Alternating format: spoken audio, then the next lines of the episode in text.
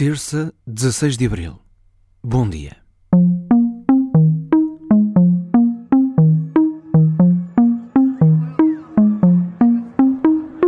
Depois daquilo que vimos e ouvimos esta segunda, à tarde e à noite.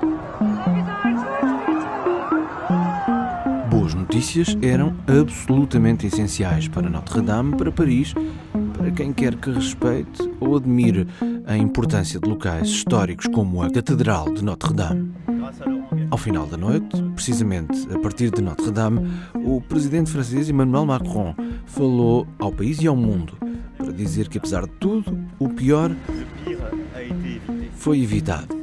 E ainda deixou um pedido e uma promessa. Alors je vous le dis très.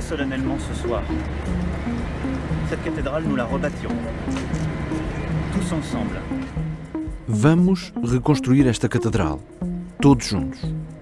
E já depois disso, o multimilionário francês François-Henri Pinault tornou público o seu compromisso. Em conjunto com o pai, François Pinault, disponibiliza 100 milhões de euros para essa reconstrução. François-Henri Pinault é o líder do grupo que detém as marcas Gucci e Saint Laurent, para além de ser presidente do Grupo Artemis, grupo proprietário da casa de leilões Christie's. A família de multimilionários fez uma das primeiras contribuições para a reconstrução de Notre-Dame. Foi ao início da madrugada, por isso aconteceu, mas não deu por isso. Este é o primeiro podcast do seu dia. Boa terça-feira.